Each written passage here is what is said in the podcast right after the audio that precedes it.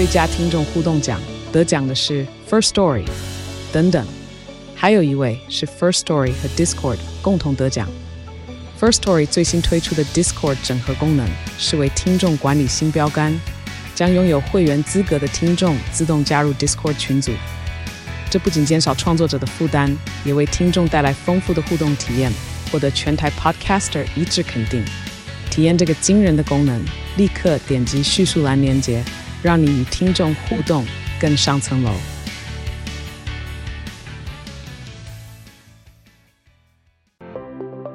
通常哦，在股权争夺战，我们在讲，如果你不是一个真的非常恶意的并购，或者是一个空袭哦，通常我们的主管机关是比较倾向支持公司派，因为我们要让公司比较稳定的去经营嘛。其实我们在所谓的传承，我们要的是一个永续，但是你追求的是公司的永续，还是你家族的永续？哈，身为投资人，你如何去投下你那一票？你愿不愿意继续支持这家公司？嗯、因为你是可以有自己的这个主张，嗯、对你也是小股民，也是可以有大力量。欢迎收听《远见 On Air》，各位听众朋友，大家好，我是主持人《远见》杂志总编辑李建新。今天我们邀请来的来宾呢，是我们《远见》杂志副主编君雅。君雅你好，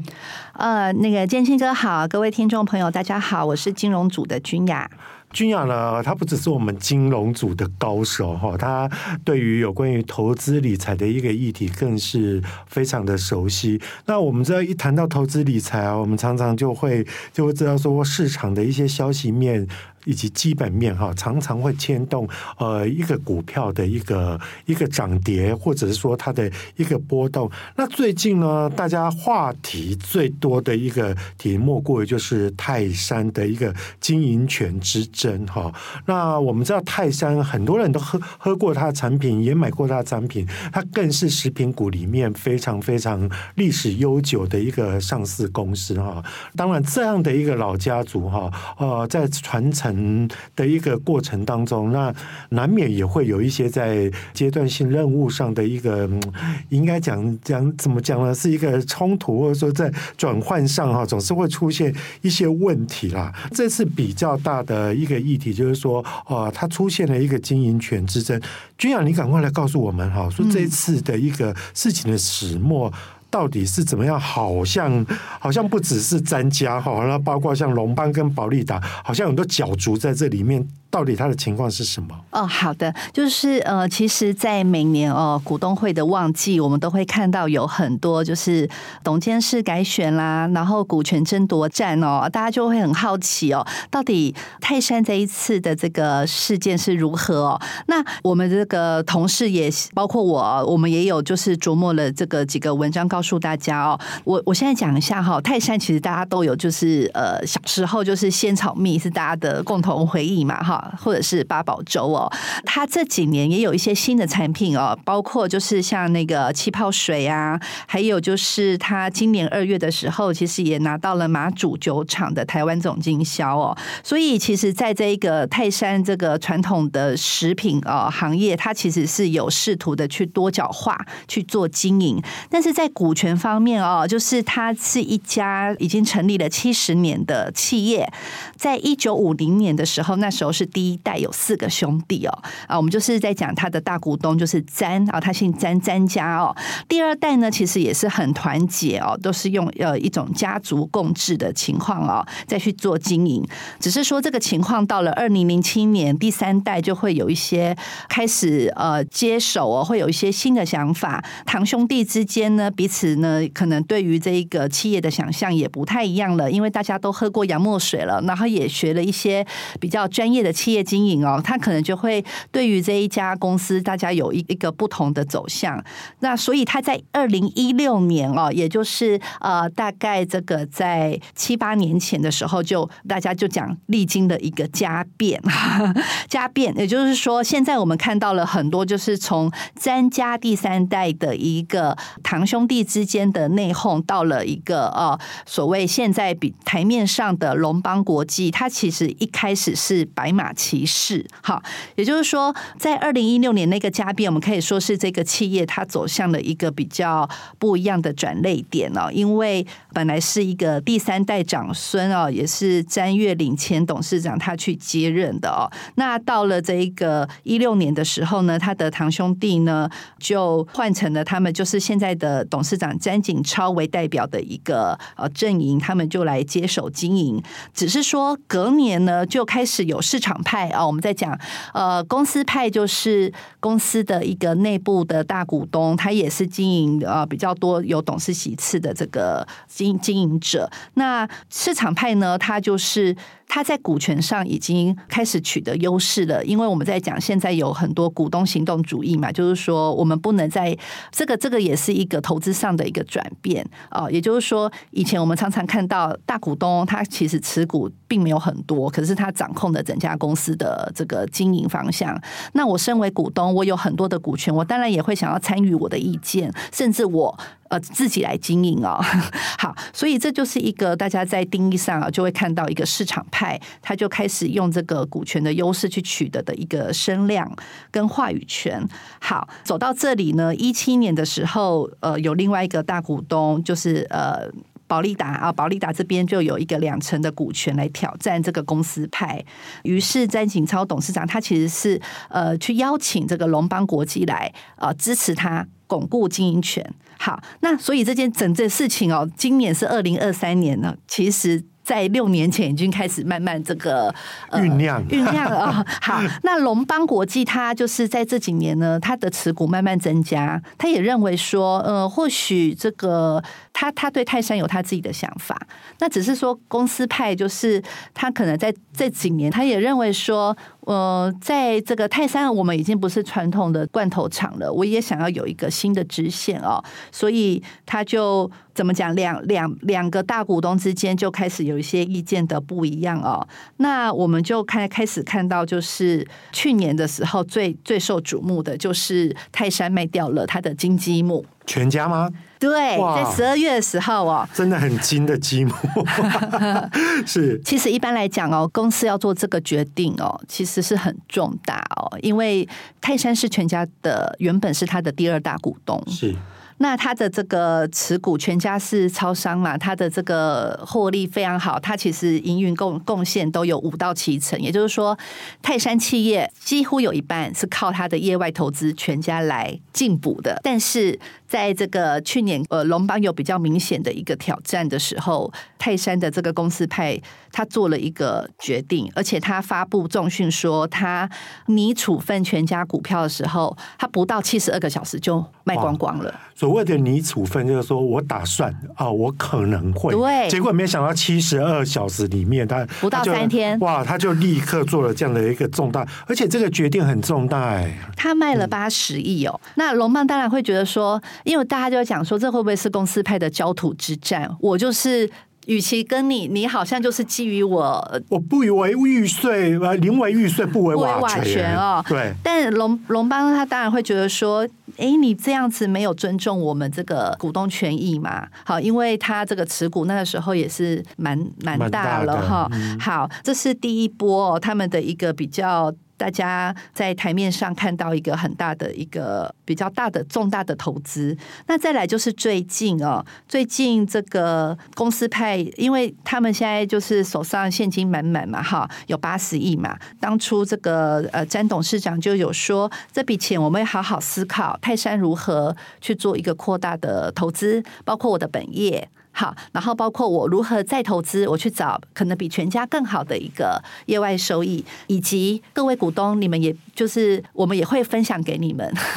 所以呢，在这个五月初的时候，我们就看到他这些消息也都陆续出来了。当然，今年第一季大家还是呃双方还是有一个过招啦，但是我们看到最近的就是一个入股接口金科的投资案，接口支付。可可能讲这样大家会比较理解哦。接口金科金融科技，它是支付的母公司，是它还有另外一个子公司叫做接口投信。哦、理解理解。其实从刚刚刚刚哈君雅的这样的一个爬书，其实我觉得表面上它好像是一个股市投资的一个讯息，但事实上它是一个非常非常经典的一个家族传承的一个故事哈。哦，我们常常都会听到有一句话叫做“富不过三代”。那我的意思其实并不是说哈 泰山他不会，他富不过三代，而是在于就是说家族哈在传承了三代的时候，它真的开枝散叶之后，其实其实每一个股东的那个股权，就每个家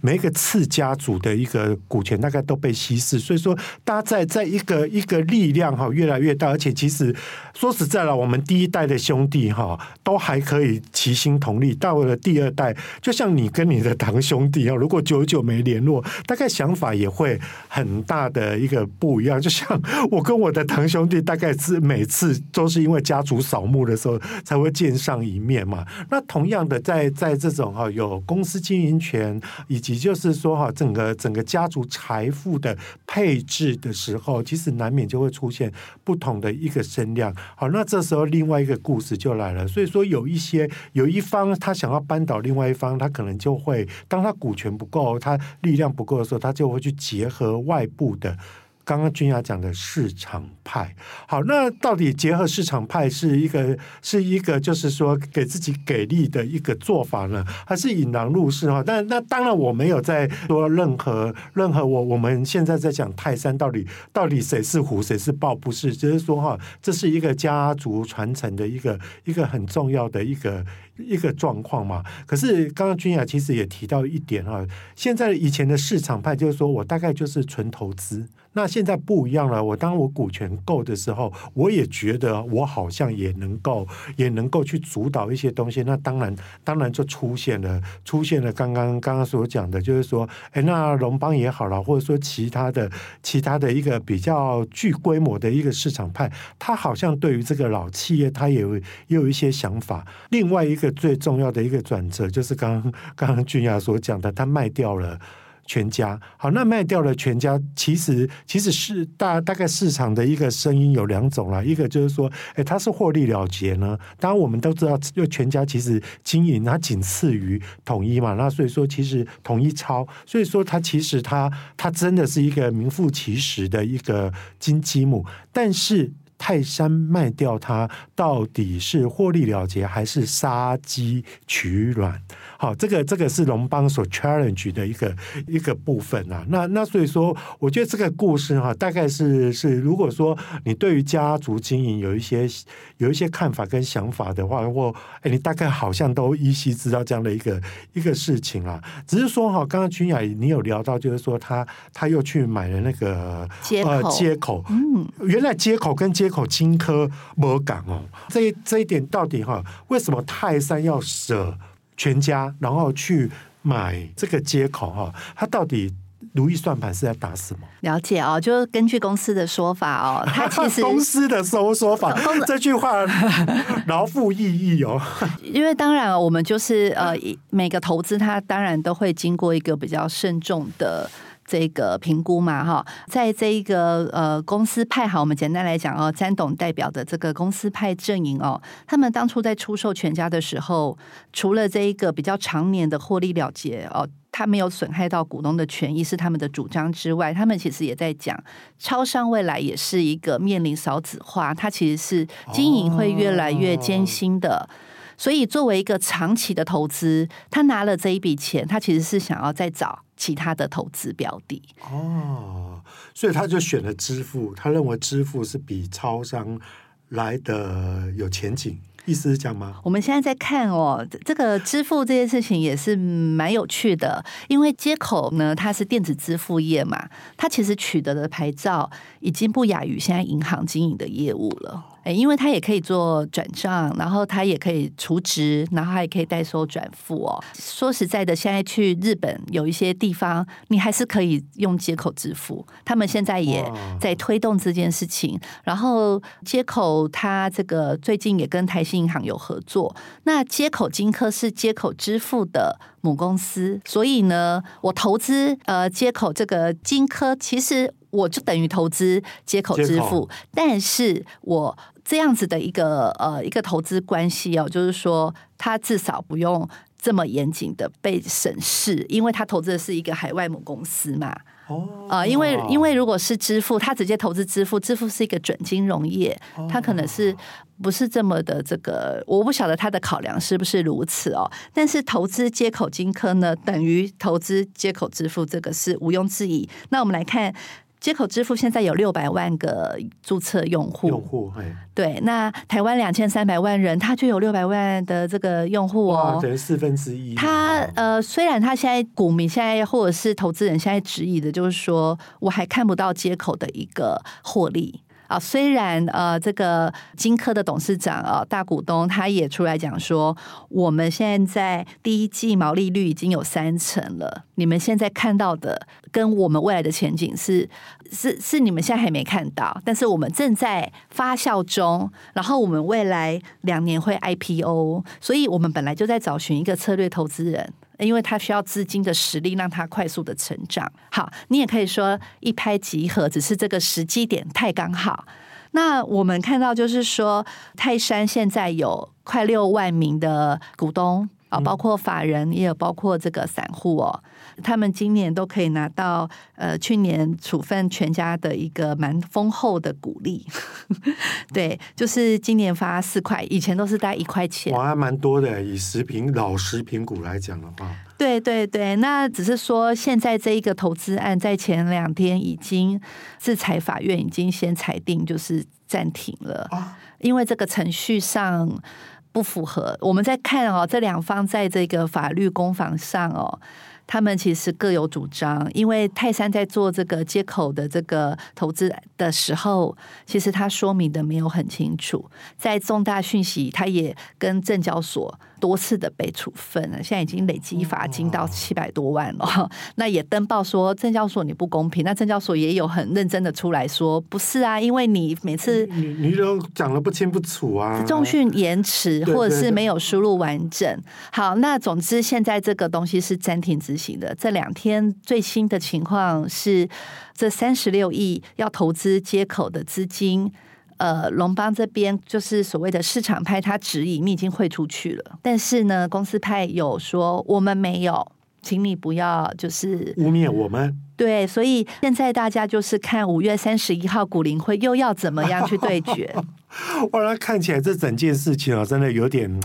有点怎么讲迂回曲折的一个一个情况哈。其实我觉得啦，不管是是龙邦也好，或者说股民也好，大家其实哎看啥不，就是觉得就是说，你去卖掉了卖掉了全家，虽然我表面上获得了八十亿。但你用三十六亿去买了，哎，其实接口四成的股权呢，而且他的买法算是，如果照他所讲，感觉上有点聪明，就是说哈，哎，我好像有拿到他相对的，如果他将来成长，我拿到相对的利润，但是哈，我要我可能要被被束缚的，要被制约的，我好像又又又又隔了一层纱的一个情况哈。那而且另外一他的逻辑啦，他好像也也讲的蛮有脉络，就是说我卖掉是一个即将。要步入夕阳的产业，但是我正在这正在投资的是一个就是即将萌芽起飞的一个一个产业。哎，听起来好像也都不错，因为我们知道，就是说，包括包括前一阵子，你说连全脸他都要去弄一个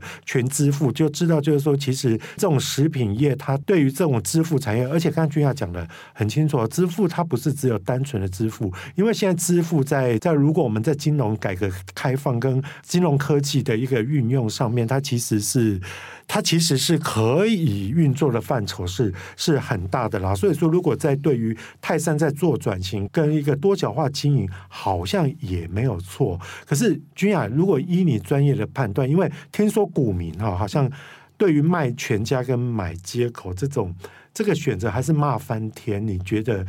股民的想法是什么？因为我们在投资股票，我们看的就是眼前我到底有没有资本利得或者是一个股利收益嘛。那现在很显见的就是我全家我一次性的处分掉，我今年拿到了很很丰厚的这个配息，明年呢？我懂了。就其实我刚刚在讲杀鸡取卵，可能这句话弄得比较重了，但是好像股民是有一点点这样的感觉，对不对？确实哦，不过我们在看这个公司的策略哦，它呃着眼的就是我转换到一个新的通路，那有这么多的会员，或许未来对我是有帮助的。那如果我们暂时不评论这件事情，好像似乎也是呃没错。我想，我想就是说，现在大家在讨论哦，到底。专业经理人跟家族大股东之间，他的一个身份定位哦，我们从这件事情看起来，在泰山还是比较传统，因为他。把这个另外开了一个新的支线，就是独董哦。我们看到原本支持公司的独董，好像现在也就是一个次辞职了。另外一位挂冠球去啊，对，对，另外呃，他就是因为个人的这个生生涯的考量，就离就就辞职了。那另外一位就是陈敏勋的这一位独董哦，他也是很有趣。对对，如果如果各位听众朋友有有了解的话。就就知道，哎、欸，陈敏迅以前是当过我们的一零一董事长，一零一董事长嘛，对对对对，所以说他也他也挂冠球去了，他没有哦，他反而是本来是支持公司派的，他现在是比较倾向这个市场派。这一边，因为泰山现在是有公司派发了公告是解任这个这一位独董，那这个会在这个我们在探讨整个事情的时候就会讨论他的适法性哦，因为证交所就。认为这件事情是需要更正的，因为独董应该是股东会来决定。嗯嗯，对。那我们现在看到，就是独董的角色在里面也是很明很明显，而且他戏份也很多。嗯，所以这个这半年来这个股权争夺的转折，其实是蛮高潮迭起的。我觉得君雅其实在告诉我们一件事情啦。我觉得我我我稍微梳理一下，你看啊，泰山。传承了三代，它其实股东成分版就是比第一代跟第二代来的复杂，因为堂兄弟开枝散叶之后，它本身的复杂性就已经增高了。好，那第二点，它又纳入了所谓的市场派。那市场派还不止一个一个市场派，好，那再这样子人多，就真的又变得更嘴杂。那更何况他还有一个一个独董，那独董哎自己也有自己的一个一个主张嘛。好，那这样的一个情况，那再加上就是说他他不管是在重训的处理，或者是说他在投资的一个处理上，其实其实又会受到主管机关的一个一个一个关注，所以整个事情真的变得有点。错综复杂了，真难怪，好像这个议题变得有点难解，对不对？而且，而且好像他们的老公司派好像一直一直有想要想要博取什么跟争取什么，好像说他他常常他的一些做法，好像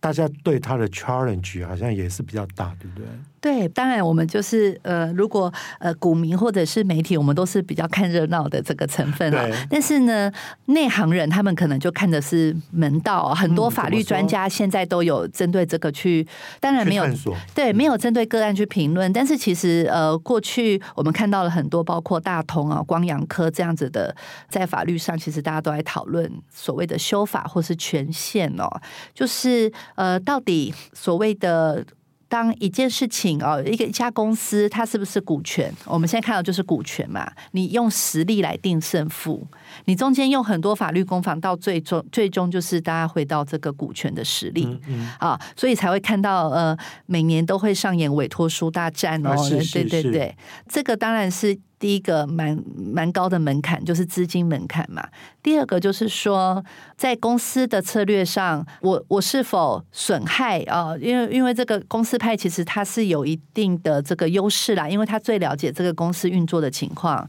对，所以其实他做的任何决定都是非都是非常需要审慎的。那我们现在看到，就是说一年只有一次股东会，其实股东能够了解的资讯是很有限。哦，所以为什么证交所这一次会在重讯上，他一直很坚持你要按照规定来？我们看到，呃，不管是公司派或者是呃市场派，他们现在在网络这么顺畅的情况下，他们几乎是每天一个声声明稿，每天脸书上也可以成为一个呃公开发表的一个评论的地方。其实大大家都有点看不懂。到底谁说的比较对？好像都很有道理。是，其实上市公上市贵公司它本身就是股份有股份有限公司嘛。那股份刚刚君雅讲到一点很对，就是说无论你你在做口水之战，或者是说你在做做法律之争，但是到最后要比的就是说谁的股权比较多，因为它代表在董事的席次，在在表决的时候，他到最后还是最终要必须要看这个部分嘛。就像，我想要加问你一个问题啊，就是说，如果以现在泰山的一个股权哈，这些台面上的这些，他们很势均力敌吗？还是说有谁特别比较大，还是还是怎么？因为你刚才其实也讲到说。买委托书嘛，这会让我通常会买委托书，是代表好像大家势均力敌，我多买一点我就赢了。跟跟不过我们现在讲买是违法的，因为这就是、哦、这就是架构。对对对对，我们都在讲说，就是有用丰厚的一个赠品，或者是是呃争取支持支持。对对，五月三十一号的这个泰山股林会呢，其实就是龙邦已过半的、哦、已过半的这个股权去召开。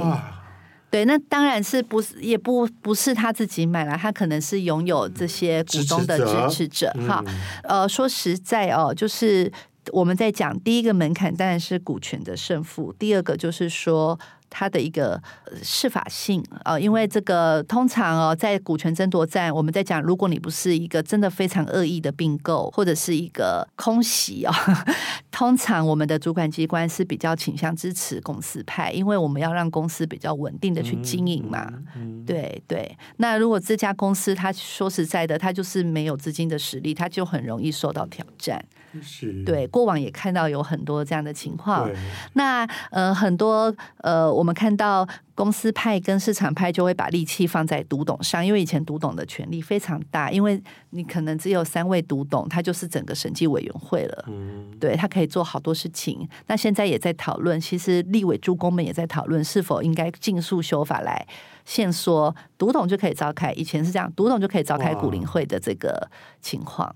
是是，其实哈，在对于这种老公司的的一个，不管是股权之争，或者是说这这个，我觉得泰山的这个案件，它。它有非常多的经典之处啦。第一个，它是一个家族呃家族传承的一个经典案例；第二个，它是股权之争的一个经典案例；第三个，它又有牵扯到并购的一个一个一个事一个事情嘛。那那刚刚其实君雅也提到并购嘛。那其实其实是不是恶意并购？我觉得我觉得刚刚君雅也提到说，我以前也很多例子，例如说最知名，我们也知道说哇，那那时候日月光跟细品的一个并购也是大家闹得沸沸养养，但也有很多是是很好。后来我也觉得，就是说到最后的收场也还不错。那我们知道，像大连大的一个并购案，那也也是一出还还蛮精彩的一个好戏啦。那最后我想要问一下君雅的，就是说哈，其实我们看看了这么多的一个一个，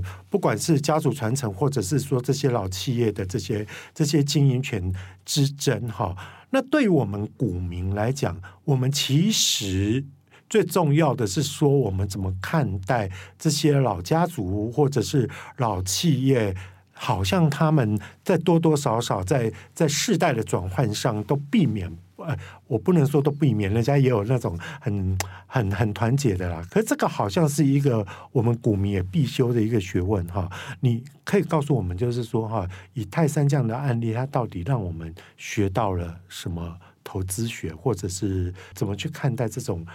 老公司在传承接代上它所存在的风险跟跟跟我们必须要注意的地方呢？了解哦，就是说，其实我们看到，呃，欧洲有很多的百年企业，他们都成立了家族办公室来讨论这件事情哦。不管是交叉持股，或者是一个家族的一个信托，就是说，如果我今天是要让这一个呃企业是传承世世代代。它不是以一个人的决策就可以成为一个当下经营的一个决方向的话，是可以由家族成员共同来参与。这个也是一个呃蛮主流现在的趋势。那另外一块就是说，现在的企业都在谈转型，有越来越多的专业经理人的这个空间，你愿不愿意的去把这个权利？这个授权给他们来让这个公司更上轨道哦。包括我们刚刚有提到，其实无论是我今天出售全家去投资接口这样的决策，呃，到底想法是否？股东是支持的，或许大家的想法是不同的，但是都是可以经有一个比较公平、公开的，或者是呃一个机制去做表决，这才是一个我们现在看到公开市场它应该有的一个游戏规则。嗯，必须要有的一个，应该说修养。对，他已经不是以前我们 关关起门来自己。啊、呃，自己在桌上瞧一下都可以。对 对，那我想，呃，现在是慢慢有走向这样子的，尤其是在我们看到台湾有很多的中小企业哦，以前比较早期上市的这个样子的一个家族传承，是占了七成哦，其实是一个蛮大的比例。那当然，家族成员。不能说他就不适合经营，有很多家族成员现在是非常优秀的，尤其是比较新一代的，对，那他们也有家族的使命在身上。那我们从这件事情其实可以看到，就是说投资方面，我们的资讯越完整，越能够帮助我们做出正确的决定。有一个好处就是说，至少我们现在看到的一个讯息是很多元的。对，只是说在很很多的讯息当中，我们要怎么样去去辨去识别？对对，多看君雅的报道，对，多看我们原件杂志。是，其实哈，家族传承是一门非常高深的一个学问啊。它不只说哈，到底要传子还是传女，还是要传贤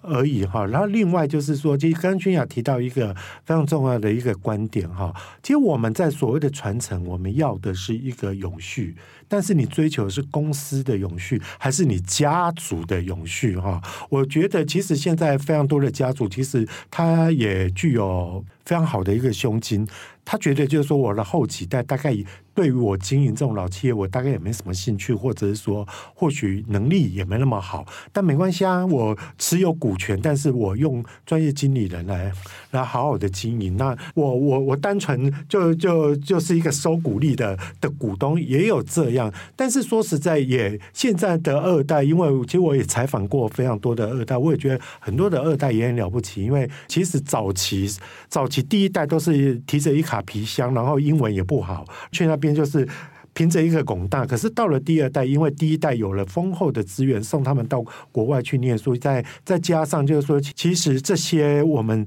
回归来的二代三代其实都蛮有国际观的，好，那再加上就是说，现在又面临到各种转型，数位转型、永续转型跟治安的转型，跟包括包括很多很多的事情都需要在在做转型，所以其实有时候，哎，厉害的二代他反而是真的可以把企业经营的比一代还要来得好。那最重要就是刚刚刚刚君雅又又提到了，就对于我们股民来讲的话，我们到。我觉得君雅想要提醒我们的，倒倒是说哈，哎，并不是企业哈，他那个老企业家，就因为他那个公司派公司派变势力变弱，然后然后市场派势力变强，并不是用这样来判断说这个公司到底有没有前途啦，而是在于就是说他的他的那个讯息跟元素，呃，它其实是错综复杂，到仔细的去去看一下，就是说到底。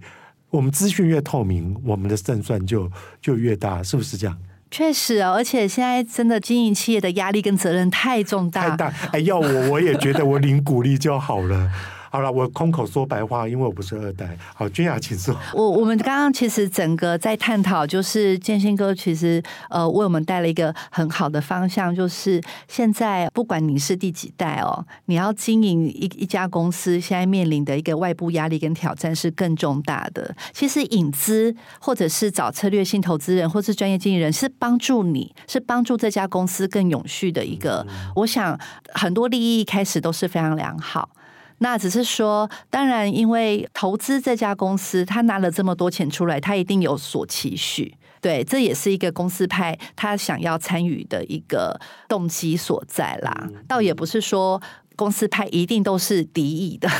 对，我们现在看到有很多上市公司，其实本来是市场派，后来也变成公司派啊。嗯，对啊，嗯啊，蛮多的哈。嗯嗯嗯，那只是说，身为投资人，你如何去投下你那一票？你愿不愿意继续支持这家公司？嗯、因为你是可以有自己的这个主张，嗯、对你也是小股民，也是可以有大力量。反正总而言之啦，就是说哈，对于这种。这种这种比较历史悠久，刚刚君雅有提到七十年了嘛？那七十年其实其其实大概台湾的世代都不晓得经过几年，因为如果以产业的世代，我当然不是指人的世代哈，那个我们的整个整个产业革命都不晓得经过了几轮哈，所以说我觉得其实是君雅想要提醒我们的是说哈，在这次泰山的事件，它或许。不一定都只有大家所看到那么负面，都是危机。它搞不好是个转机啊，搞不好搞不好，如果说借借有一个非常好的一个体质调整哈，也让它让它的整个不管是股东的结构，或者是说投资的策略，经过一番的清洗，能够能够步入比较对的正轨。那当然对投资人而言，最重要的是说啊，你有没有眼睛很雪亮的去去看到这个啦？所以说，君雅是不是五月？月三十一号的那个古灵会就变得很重要，很。我们呃，至少在 一连串的大事记里面，它是一个近期大家要关注的，包括呃，接口金科的投资案是否可以继续进行？因为其实我们在看到呃，市场派虽然认为这个决定做的太过匆促，可是他提出的董事选举名单里面，同样有支付业背景的专业董事，那就代表说他其实也有有心经营啊，有有有准备，就是如果现在是这个投资案，如果还是要执行的。的话，呃，至少我们也有懂的人 可以参与未来的一个决策。懂懂懂，他并并不是来凑热闹，最起码他找到了关键的一个一个读懂真专家啊，哈，啊，一个候选人。对对对。对好，那今天听完了这个故事，我不晓得说各位听众朋友，你有没有一些心理的想法跟触发了？那我相信这样同样的类似的事件哈，不只只有泰山，也不止只有我们前所呃之前所所大家所知道的，像大同、像东元。将来可能还有更多更多类似的故事会会发生哈。Anyway，如果你想要了解更多的细节，一定要锁定我们原件的报道，尤其是君雅在这方面的报道，其实是很深入的。也请大家每周一定要锁定原件 On Air，帮我们刷五星的评价，让更多人知道我们在这里轻松陪你聊财经、产业、国际大小事。我们下次再见喽，拜拜，拜拜。